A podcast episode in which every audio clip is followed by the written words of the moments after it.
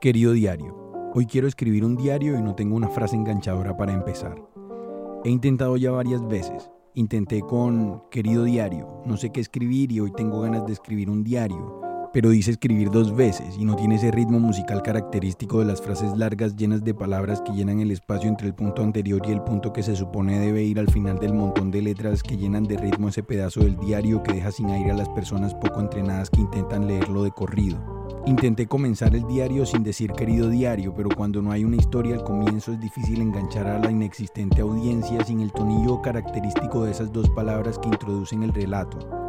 Al final lo que decidí fue escribir un diario sobre escribir diarios, un diario en el que explique por qué repito las dos primeras palabras en las listas de cosas, un diario con ritmo, un diario con frases largas y frases cortas, un diario que deje en evidencia mis clichés, mis inseguridades y mis artilugios.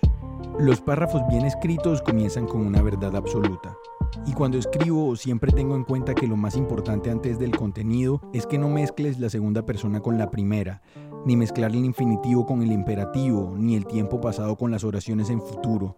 Los escritores inexpertos tratarán de seguir estas reglas, pero yo que las conozco llevo siguiéndolas al pie de la letra desde que aprendí a escribir en 2017. Las yemas de los dedos deben presionar las teclas negras con blanco del teclado mecánico en una manera precisa para crear imágenes tan específicas en el cerebro que sea imposible no visualizarlas. Y ya después de dos ideas es necesario cerrar el párrafo y pasar al siguiente. El tercer párrafo puede ser algo más abstracto que el segundo. Mi recomendación es pensar la estructura de lo que se escribe más allá de la gramática y entender que el narrador no es más que un ilusionista creador de fantasmagorías. Una persona que escribe de guerras no tiene que ser versado en el uso de armas. Los que escriben sobre presidentes no tienen que entender nada de política.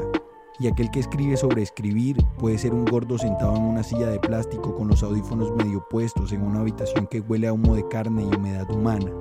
Es posible que la mayoría de la audiencia no se dé cuenta de lo que estás tratando de hacer con el texto, si escribes diarios, debes vivir con la posibilidad de que nadie note tus intenciones reales como autor. Si algún día te pones el reto de escribir algo explicando lo que escribes mientras lo ejemplificas con las mismas frases explicativas, puede que esas explicaciones se pierdan en la musicalidad de las palabras, que casi siempre van acompañadas de una cancioncita de ritmo suave y beats minimalistas, de las mismas que la gente escucha en YouTube para estudiar o fumar marihuana. Si no sabes cómo terminar un texto, escribe un párrafo final corto y dale a la última frase un par de pausas para que suene conclusivo. Estos créditos fueron escritos al final del texto por Pedro José Espinosa Blanco. Agradecemos a Andrés Juan Corredor por leerlos y a todos ustedes por seguir esperando un final.